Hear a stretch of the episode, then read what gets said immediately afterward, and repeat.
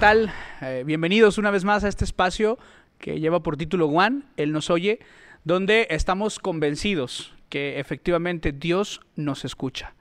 Y como en cada oportunidad, en esta ocasión tenemos un invitado, bueno, una invitada, mejor dicho, que con su historia quiere ayudarnos a confirmar esta idea de que Dios verdaderamente nos oye. Sonia, gracias por estar con nosotros. Bienvenida. Gracias por invitarme, pastor. Y por favor, eh, preséntate para los que no te conozcan, quién eres, qué haces, cuántos años tienes, etcétera. Bueno, eh, mi nombre es Sonia Yareli López Segovia. Tengo 17 años. Actualmente voy a entrar a la universidad y me gustaría estudiar medicina. Perfecto. ¿De dónde dijiste que eras?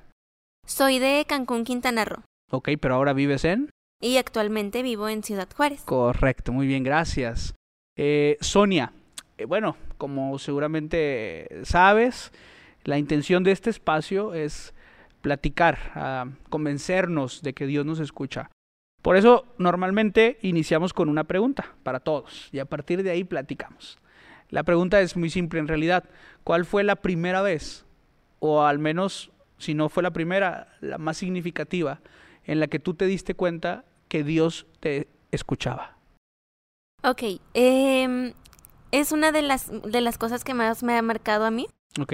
Yo tenía aproximadamente entre 6 o 7 años. 6 o 7 años. Estás en el kinder. Sí, sí. No, eh, se me ah, acababa de, sí, sí, sí. Acababa de entrar a la primaria. Primer año de primaria. Ok, ya, bueno, evidentemente ya conocías entonces de Dios. Sí, eh, este, eh, conocí a Dios a los dos años. Eh, no me acuerdo mucho de esa edad, pero pues sí. papás te llevaban. Sí, sí, desde los dos años mis papás me han inculcado el amor hacia Dios. Perfecto. Entonces tú, tú, creciste, por lo tanto, creciste sabiendo que tenías que leer la Biblia, que tenías que orar. Y a tus seis años, entonces dices que fue tu primer experiencia eh, sabiendo que Dios te escuchaba. Sí, eh, pues yo creo que la, más bien la que, una de las que más me ha marcado. Ok, bueno, cuéntanos qué pasó. Pues como usted ya sabe, yo soy muy amante de los animales. Sí, me consta. A ver, esto es importante. A Sonia le gustan, bueno, no diría que le gustan, eh, ama a los animales, ¿no? Quiere a los animales. Tiene un montón de, de, historias, ¿verdad? En cuanto a animales y cómo los ha cuidado y todo. Sí, así que sí, me consta y doy fe y legalidad de lo que está diciendo. ¿Qué, cuéntanos entonces, ¿qué, qué pasó? Eh, bueno, eh, para ese entonces eh, pasaban mucho las camionetas de que, ay, los pollitos de colores y todo eso. Una sensación en los, bueno, en los mercaditos, ¿no? No sé cómo le llamen ustedes, los tianguis. ¿Y, tú compraste, tenías? Eh, sí, yo le pedí a mis papás que me compraran los pollitos de colores y me compraron exactamente seis pollitos. Ok. Me compraron... seis pollitos, bueno, ¿y luego? Eh, pero resulta que mi vecina, nosotros no teníamos portón en esa casa. Ok. Eh, estaba así, a la calle, abierto. ¿Y los pollitos se quedaban afuera? Eh, los sacaba a comer afuera. Ok. Sí, sí. Pero mi mamá estaba ahí conmigo afuera cuidándolos. en ese momento no sé sinceramente por qué entramos, pero eh, el perro de mi vecina se salió y era un perro muy, muy agresivo. Bueno. Entonces, pues tristemente solamente pudimos salvar a uno. Wow. Uno de mis pollitos de colores creció. cuéntanos el momento. Es decir, una escena muy trágica, me quiero imaginar, pero ¿escucharon el ruido, salieron corriendo? ¿Cómo pasó? ¿Cómo, ¿Cómo, eh, alcanzaron a rescatar ese pollito? Porque solo, o sea, solo no, no escuchamos ruido, no nada, solo salimos, directamente salimos. Y pues ya mis pollitos estaban todos ahí, todos tirados. Y había uno que estaba corriendo así por el otro lado. Y mi mamá, mi mamá fue la mamá al rescate. Ella ah, ok, ella fue la que luchó, ah, por decirlo así, ¿no? Contra el, contra el perro. Ok, y sobrevivió uno. Sobrevivió ¿Qué uno? le hicieron a los otros cinco? Eh, los enterramos. ¿Los enterraste? Sí, sí. Lloré mucho, claro. Eh, el otro sí sobrevivió, creció, un gallo muy bonito. Ah, se convirtió en gallo. Claro. Ok, muy bien. Bueno, ¿tendrás por ahí fotografías de tu gallo? Ay, creo que no. Bueno, si encuentras una, por ahí la metemos para que la gente conozca a tu gallo. ok, ¿y qué pasó? ¿Cómo, Bueno, a los seis años una escena de esas, supongo que una, una imagen fea, ¿no? Sí, sí, fue, fue algo muy trágico para mí, muy traumante. Eh, bueno, claro, en ese momento. Ok. Em, entonces, yo recuerdo que yo llegué y entré muy devastada a mi hogar. Yo entré muy triste. sí, sí. Eh, Yo sentía que mi mundo de seis años se me venía encima. Sí, normal. Sí. Este, y recuerdo mucho que mi mamá ya no, ya no hallaba con qué animarme, mi mamá ya paletas dulces, salir a pasear al parque, O sea, adoptar otro perrito. Lo intentó de, intentó de todo. Sí, sí, sí. Ya mi mamá ya no sabía cómo, cómo contentarme. Siempre he sido una persona muy sensible. Ok. Entonces recuerdo mucho que me dijo mi mamá em, que si ella no podía hacer nada por mí, que Dios podía. Que yo hablara con él, que le platicara cómo me sentía y que sin duda alguna él me iba a Ayudar a sentir mejor. Claro, él iba a aliviar mi dolor. Y tú querías eso, además. Sí, sí, sí. Bueno, yo quería que me los reviviera. Sí, claro. O sea, era tu forma, tu forma de aliviar ese dolor. Claro. Era diciendo, bueno, pues la única manera que veo factible es recuperarlos. ¿Y qué hiciste? Eh, pues yo decidí escribirle una carta. Adiós. Sí, claro. Este. mm, No recuerdo muchos detalles de la carta. Sé que yo iba con mi mamá y le decía, mamá, ¿cómo se escribe esto? Mamá, ¿cómo se escribe el otro? Ah, bueno, sí, porque a esa edad apenas estás aprendiendo a escribir, ¿no? Sí, sí. Este, recuerdo que escribí Jehová. Escribí la palabra Jehová. Entonces, para mí esa fue una palabra muy complicada. Yo estaba como de, mamá, ¿y qué sigue después de esto? Sí, claro. Recuerdo que le escribí que lo quería mucho y que quería que me ayudara. Ok. Eh, fue una carta muy pequeña, muy, muy pequeña. Sí, pues Sí, estabas aprendiendo a escribir. sí. Pero eh, en mi cuarto había una, una repisa. Entonces yo fui por una silla eh, y eran aproximadamente las seis de la tarde. Habían pasado más o menos como una semana después de la tragedia de mis pollitos. Ok. Ah, ok, una semana después y todavía te sentías muy triste. Sí, sí, sí. Bueno, Este, entonces yo subí, me subí a la silla y dejé la carta allá arriba. Procedí a terminar mis actividades del día y pues me fui a dormir. Al despertar, eh, lo primero que hice fue buscar la carta. Fue buscar la carta y ya no estaba. Ya no, o sea, desapareció. Sí, A ver, desapareció. el, el concepto o, el- o el mensaje de la carta, digo, ¿te acuerdas que decía Jehová? ¿Te acuerdas que decía que lo querías? Pero me imagino que el punto central de la carta era, eh, regrésame a mis pollitos, Sí, sí, sí. si se puede. Y- Sí, Y, y colocaste la carta en la repisa, en la parte alta. ¿Con ayuda o sin ayuda? sin ayuda, con la silla. Ok, subiste y la pusiste ahí. Sí, sí. Siempre fui una niña muy inquieta, entonces yo siempre andaba trepada en, en sillas, árboles y todo. Me lo puedo imaginar. Vestida luego, de princesa, claro. ok, y este- luego pusiste la carta y... Eh, cuando yo desperté, lo primero que hice fue buscar la carta. La carta ya no estaba. Y bueno, no, sinceramente, es irrelevante lo que pasó con la carta, claro. Ah, pe- pero espera un momento, a ver. ah, ol- olvidémonos por un momento de la Sonia de 17 años, ¿verdad? Dijimos que tenías. No, pensemos en la Sonia de 6 años. Es decir, para esa Sonia, ¿qué representó que no estuviera la carta? Tú te levantaste en la mañana, dices, fuiste a buscar la carta, no estaba. ¿Qué, es, qué representó para Sonia de 6 años que no estuviera la carta ahí? Para mí eso fue como una señal de que Dios estaba conmigo, de que Él me iba a ayudar a sentirme mejor y fue como que ¡Ah! se llevó mi carta. Ok, Sí, sí, sí, fue asombroso para mí. Sí, para ti fue como milagroso, ¿no? Claro, claro. Bueno, yo no sé si de pronto los que nos han, los que nos están viendo o nos están escuchando han participado en algunas de esas actividades donde escribimos, ¿verdad? Peticiones en unas hojitas, luego las ponemos y las quemamos, ¿no? Y decimos, no, que van, eh, es, es representativo, ¿no? Es simbólico. Me imagino que algo así fue para ti, solo que tú tenías seis años. Entonces, para ti el hecho de que no estuviera la carta fue decir, Dios me escuchó. Y, y, y, y eso cambió tu estado de ánimo, porque los pollitos pues no, re- no regresaron, me imagino. No. Pero cambió eso tu estado de ánimo. Claro, claro. Después de eso, para mí mi alegría, mi alegría era Dios me escuchó, Dios está conmigo y fue como como si mis pollitos hubieran desaparecido. Mi dolor desapareció. Te sentiste acompañada, ¿no? Sí. Y, yo creo que, sabes, eh, a lo mejor a los seis años no estaba muy claro, pero por lo que hemos platicado, además fuera de, esto, me parece que eh, lo que pasó en ese momento es lo que hemos platicado con varios, además ya en este espacio, y es que pues finalmente uno confirma lo que ha venido escuchando, ¿no? A veces, aunque tú tenías seis años, pero a veces es importante que lo que nos han dicho lo podamos experimentar, ¿no? Decir, ok, es que Dios sí me escuchó. Y esa sensación es, pues es hasta difícil de explicar, ¿no? Hay que, tendríamos que decir, aunque suene como cliché, pero tienes que vivirla, o sea, tienes que sentirla para poder entenderlo. Seis años, escribes la carta, la carta desaparece y tu interpretación, la lectura de lo que acaba de pasar para ti de seis años es, Dios tomó mi carta, Él escuchó lo que yo le tenía que decir y eso me hace sentir en paz.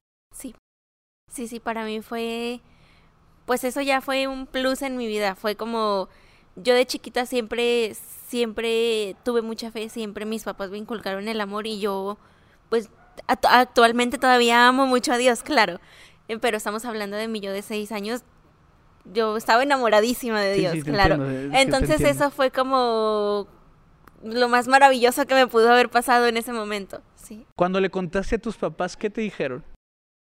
Eh, recuerdo que mi mamá me dijo que la fe era muy importante, que yo tenía mucha fe y que, que siguiera creciendo así, con amor a Dios. Muy bien, sí, decías tú hace un ratito, ¿no? Que al margen de lo que hubiera pasado con la carta, eh, seguramente, ¿no? Habrá quien estará planteándose, eh, no, esa carta la agarró su mamá, esa carta la agarró, o se perdió, o el aire la aventó y no la volvió a ver. Decías tú bien, ¿no? Creo que, creo que eso no es lo importante ahora. Porque sí, eh, con, con, un poquito más de edad y, más de, saber que pueden existir otros factores, seguramente podemos llegar a otras conclusiones, pero por eso yo te decía, la, Sonia de seis años, porque eso es lo importante. A ver, creo que esto es, por eso lo quiero decir, porque me parece que esto es importante. A veces eh, vemos la convicción de una persona, ¿no? Y decimos, bueno, es que no, no creo que sea así como lo dice. Es decir, tendemos a cuestionar la, la experiencia que tienen las personas a veces con Dios. Y no nos damos cuenta que al final cada experiencia es diferente. A ver, si alguien hoy, yo lo digo en mi persona, no sé tú qué piensas, pero si alguien hoy llegara conmigo y me dijera, este, es que me metí a una jaula de leones, hice una oración y Dios mandó cerrar la boca a los leones y no me hicieron nada, mire, aquí estoy. Yo lo primero que pensaría sería, pues este amigo no está bien, ¿verdad? O sea, seguramente está mintiendo. Pues sí, nada más que si me lo está contando Daniel, por, por poner un ejemplo, pues es que eso está en la Biblia, ¿no? Entonces, me parece que a veces hay que tener un poco de cuidado cuando emitimos un juicio en relación a la experiencia de una persona con Dios. A mí me, me, me desde que me lo contaste la primera vez, me pareció muy tierno de alguna manera, ¿no? Como, como a los seis años, con cosas simples, ¿no? Podemos nosotros decir, wow, y ahora que dices, no, yo estaba enamoradísima. Me quiero imaginar que a todo el mundo le estabas contando esa historia, ¿no? Ey, le escribí una carta a Dios y ya no, y ya no está la carta, ¿no? Se la llevó. Dios no está escuchando. Eh, creo que eso es algo muy valioso y me parece que eso, dinos tú, porque tú, tú puedes decirnos más de eso, me parece que eso ha definido tu vida, ¿no? A lo largo mientras has crecido. Creo que eso te ha dado la oportunidad de tener otra perspectiva en relación a, a si Dios te escucha o no. Claro, eh, actualmente, no, bueno, no, no, no tan actual, aproximadamente hace un año, eh, tuve un pajarito antes de Eddie. Espérame, espérame, porque yo sé quién es Eddie. Ah, claro. Pero nadie más, bueno, a lo mejor algunos van a saber quién es, pero la gran mayoría no lo va a saber. Yo le digo Eduarda porque así me la presentaste la primera vez. Pero dile por favor a la gente quién es Eddie, quién es Eduarda. Mi Eddie es mi mascota, es una pajarita del amor. Yo la tengo desde que ella tiene aproximadamente un mes eh, y ella está súper, súper domesticada. Yo soy su mamá. Súper, tal cual. Este, yo me siento su mamá y pues sí, para mí sería muy, muy complicado igual que a ella ahorita le pasará algo. Es, algo que tienen que ver para poderlo creer, ¿no? Este, la primera vez que yo lo vi, eh, pues para mí fue sorprendente, ¿no? Por ahí les voy a poner una, les vamos a poner una imagen por aquí nos va, nos va a ayudar nuestro técnico estrella, Henry. Este va a poner por ahí una imagen que donde sale Sonia con Eduarda en su hombro y por más sorprendente que pueda parecer, eh, ahí se queda todo el tiempo. E, Eduarda permanece todo el tiempo en el hombro de, de, Sonia, ¿no? Este, uno pensaría que un pajarito normal, ¿no? Creo, es normal, todos los pajaritos apenas pueden vuelan y, salen volando y para agarrarlos es un lío. Pero con Eduarda no pasa eso. Hemos hecho, Sonia ha tenido bien ayudarme en algunas este, actividades que hemos tenido, este, con, con los clubes, sobre todo con los niños, ¿no? Que son los que más emocionan. Y yo les digo, ¿qué me dirían si yo les dijera de un pajarito? Y luego entra Sonia con Eduarda en su hombro. Eh, así que sí, súper domesticada. Pero bueno, cuéntanos, ¿qué, qué, qué pasó con ella? Ok. Eddie llegó a mi vida eh, en un momento complicado. Eh, yo había perdido a otro pajarito que a él lo cuidé desde el huevo, pero pues esa ya es otra historia. Ok, luego nos la cuentas. Claro, luego. Entonces, yo luego, luego, mi amor por Eddie luego subió mucho. Cuando Eddie tenía como cinco meses, se me enfermó. Era para, lo, para su, el tipo de ave que ella es, una gripa la mata. Ah, okay. La mata, la mata. Entonces yo recuerdo que yo estaba haciendo tarea y mi Eddie yo la veía muy triste. Y yo estaba como de, ella no es así. Ella es muy... Es, ¿Cómo es ella? Es, es, muy... Es muy curioso, ¿no? A ver, eh, yo creo que alguno podrá estar pensando, pero ¿cómo, ¿cómo Sonia se va a dar cuenta que el pajarito está triste o está contento? O está triste, perdón. Pero bueno, yo me quiero imaginar, porque nunca he tenido un pajarito eh, de mascota, me quiero imaginar que es como los perros, ¿no? O sea, uno los ve y, ah, está triste, se siente mal. Entonces yo me quiero imaginar que va por ahí. ¿Tú la viste triste? ¿Y luego? Sí, este... Y de pronto ella estaba... Yo estaba haciendo tarea, ella estaba parada en el cortinero. Yo así a lo lejos la vi. Este... De pronto yo sentí que me cayó algo en el brazo. Volteo y veo que es alpiste. Yo, ¿de, ¿de dónde salió el piste? O sea, ella no está comiendo en este momento para eso ya fue como una alerta. Como que algo está pasando, algo no está ah, bien. Ah, como si hubiera vomitado o algo así. Sí, sí, okay. sí. Yo sí como que algo no está bien, este quise relajarme, dije a lo mejor, no sé, ahora comió de más. Lo curioso es que el alpiste salió entero. Entonces, pues sí. Este, para eso terminé mi tarea, le comenté a mi mamá que Eddie estaba triste. Eh, fuimos a dormir, todo normal. Al día siguiente, cuando me despierto, lo primero que hago cada mañana, después de, bueno, después de mi rutina de... Uh -huh, al despertar. Ajá, sí, claro. Este, es, voy, veo a Eddie, le cambio el agua, le doy de comer. Ok. Entonces, yo vi que su, pues sus desechos eh, estaban diferentes. Ok. Salían de otro color y con otra consistencia. Entonces, eso fue como Más otra alerta. Sí. ¿no? Sí, sí. Entonces yo me fui a la escuela, estaba en la prepa. Yo estaba en la prepa, me fui a la prepa y todo el día estuve preocupada. Yo así como de que Eddie no está bien. Y, y eso es lo más complicado, ¿no? Cuando uno no sabe qué está pasando, esa, esa sensación de ansiedad, ¿no? De saber qué está pasando, qué está pasando. Todo el día te lo aventaste así. Sí, todo el día en la escuela yo estaba como de, mamá, estoy muy preocupada, yo no sé qué le pueda pasar a Eddie. Igual a mi papá, que él es el que estaba en casa en ese momento, pues me estuvo mandando fotos de ella y eso como que ver que, que seguía con vida me relajaba. Entonces, en cuanto salí de la escuela y me subí al carro, luego, luego me puse a investigar una veterinaria donde atiendan aves. Porque pues no es tan fácil encontrar una. Ok, sí, sí, sí, alguien que sepa, ¿no? Sí. fui, no encontraba, fui a preguntar a una veterinaria que está cerca de mi casa. Eh, fui a preguntar a dónde atienden a mis perros. Ellos no atendían aves. Me mandaron a otra veterinaria, pregunté y ya me dijo, mira, ¿sabes qué? Tengo un contacto, atiende aves. Es una veterinaria que está por las torres. Y sí. Llegué, llegué con Eddie, esperamos una hora. El mismo día, ¿no? Sí, Después de la todo- escuela, sí. eso lo hiciste enseguida. Sí, sí. Este, y yo en mi mente estaba como de, Señor, no me la quites, por favor, no me la quites. Tú sabes lo importante que es para mí. Claro, claro. Este, sí, yo, yo por dentro estaba muy, muy asustada. Yo le decía, es que no, no, no, o sea, yo la amo. Claro, claro. Ya estando allá, el veterinario me dijo que si hubiéramos esperado un día más, me quedo sin Eddie. Este, la, eso fue un viernes. Ok. Recuerdo que fue un viernes. me la inyectaron. Este, sufrí cuando la inyectaron. ¿Te dolió también la Sí. inyección? Me la inyectaron, me le dieron medicamento, la llevé a la casa, me dijo que al día siguiente, sábado, tenía que ir a revisión. Este, ya no me iba a cobrar, solamente para ir a revisión. Constatar que estuviera bien. Claro. Vine a la iglesia, le comenté que iba a la iglesia, entonces que no podía temprano. Me dijo que ok, que no había problema.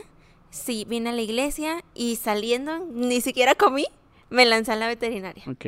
Me la revisó, me dijo que ya estaba mejor, ya estaba fuera de peligro.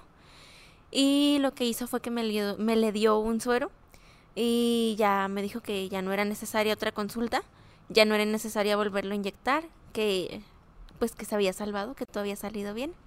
Entonces yo sentí un alivio enorme, enorme. Yo así como de, Señor, gracias por no quitármela. Sentiste que Dios, sentiste que Dios te había escuchado una vez Claro. más. Claro, sí, sí, yo sentí que Dios me dijo, hija, yo te amo, yo no te la voy a quitar. Muy bien. Sí, Qué bueno. Sí, sí, definitivamente que eh, habrá gente que se va a identificar más que otra, ¿no? Con lo que tú estás platicando, porque, bueno, hay gente que no le gustan los animales, ¿no? Que no quieren tener ningún tipo de animal, y hay otra gente, eh, como, como tú, que le encanta tener animales, que, que los cuida, que los quiere. Y, y, y al margen de, de si estamos hablando de animales o de otra cosa, creo que, creo que la experiencia tan valiosa de lo que hemos estado hablando y de lo que se trata este espacio finalmente es esa, ¿no? Poder, poder ver que Dios nos oye. Es decir, saber que Dios nos está escuchando, que Él sabe lo que estamos pasando. No solo eso, que se manifiesta, ¿no? Que actúa. Y, Sonia, bueno, quiero agradecerte por porque nos estás contando esto, ¿no? Desde la carta hasta lo que tiene que ver con, con, con Eduarda. Y, y, y además de agradecerte, pues la verdad es que me gustaría, sí, si tú tuvieras algo que compartirle a la gente que nos está viendo, si quisieras dar un mensaje, por favor, tómate tu tiempo. Pues no me queda más que decir más que ten fe, siempre ten fe en Dios, Él no nos abandona. Muchas veces nosotros nos alejamos de Él, pero Él jamás nos abandona, siempre nos escucha y no precisamente nos da siempre la respuesta que queremos, pero la respuesta que nos da siempre es la mejor para nosotros. Gracias, Sonia. Una última pregunta. Claro. ¿Podrías decir que Él nos oye? Sí, definitivamente. Y bueno, pues eh, como hemos dicho, como lo mencionamos cada que podemos, para poder creer, para poder, perdón, constatar que efectivamente Él nos oye, que Dios escucha lo que le decimos, solamente hay una forma de poder hacerlo y es eh, poniendo en sus manos nuestros problemas, nuestras preocupaciones, aquello que nos tiene mal, aquello que nos tiene estresados. Así que quiero invitarte una vez más a que lo hagas y compruebes por ti mismo que efectivamente Él nos oye. Sonia, gracias. Gracias por estar con nosotros, gracias por compartir tu tiempo con los que estuvieron viendo y escuchando y gracias también a pues ustedes, a cada uno de ustedes, ya sea que lo vieran o que lo escucharan o las dos, porque también se puede. Eh, muchas gracias y recuerden que esto es Juan, él nos oye. Dios les bendiga.